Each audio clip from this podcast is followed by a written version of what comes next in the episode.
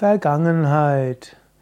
Vergangenheit ist das, was vergangen ist. Es gibt Vergangenheit, Gegenwart und Zukunft. Vergangenheit kommt von Gehen und Vergehen. Was jetzt Gegenwart ist, wird bald die Vergangenheit sein. Was jetzt die Zukunft ist, wird bald Gegenwart und irgendwann Vergangenheit. Man sagt so schön, Gegenwart ist der Übergang der, Vergangen der Zukunft in die Vergangenheit. Und aus Erinnerung macht man die Vergangenheit in die Gegenwart. Und aus der Vergangenheit, die man in die Gegenwart als Erinnerung hinbringt, kann man vielleicht Vorsätze für die Zukunft bringen. Andererseits, Erinnerungen an die Vergangenheit können Erwartungen für die Zukunft wecken, die dann die Gegenwart vergessen machen. Spirituelles Wachstum ist zunächst in der Gegenwart.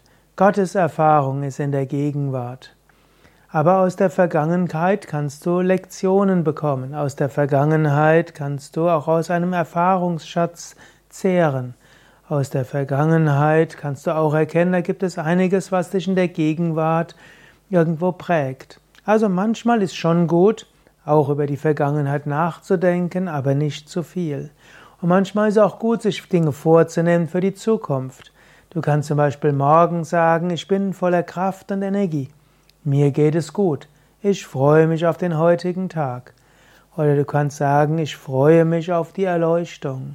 Oh Gott, bitte hilf mir, wirklich vollständig, geistig und spirituell aufzuwachen. Und du kannst dir den Vorsatz machen, ich will alles tun, was möglich ist, um zur Erleuchtung zu kommen. Und so kannst du dir durchaus auch eine Strategie überlegen für die Zukunft. Du kannst Lektionen ziehen aus der Vergangenheit. Aber bei aller Vergangenheit und aller Zukunft, es ist die Gegenwart, die am wichtigsten ist. Jetzt in der Gegenwart praktizieren. Jetzt in der Gegenwart ganz da und präsent sein in der Meditation. Nicht die Erwartungen der Vergangenheit und die Erfahrungen der Vergangenheit zu sehr deine Meditation prägen lassen und auch nicht zu sehr die Tiefe der Meditation auf die Zukunft verschieben. In der Gegenwart ist die Meditation wichtig.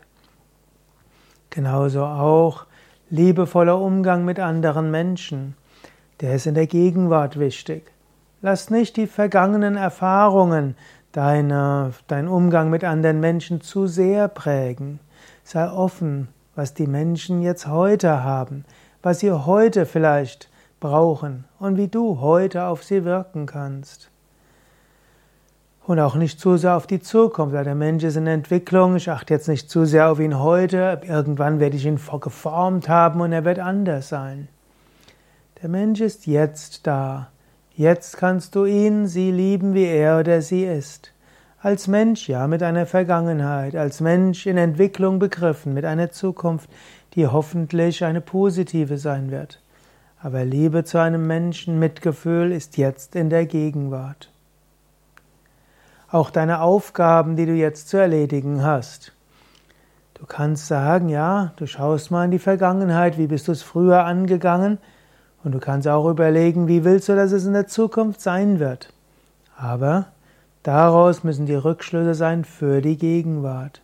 Mache das, was zu tun ist, jetzt. Mache es mit Herz und Bewusstsein und mache es als Dienst am göttlichen Dienst, am nächsten Dienst an der Welt. Swami Shivananda hat gerne gesagt, vergiss das Vergangene und vergiss die Zukunft. Im Jetzt ist Gott erfahrbar.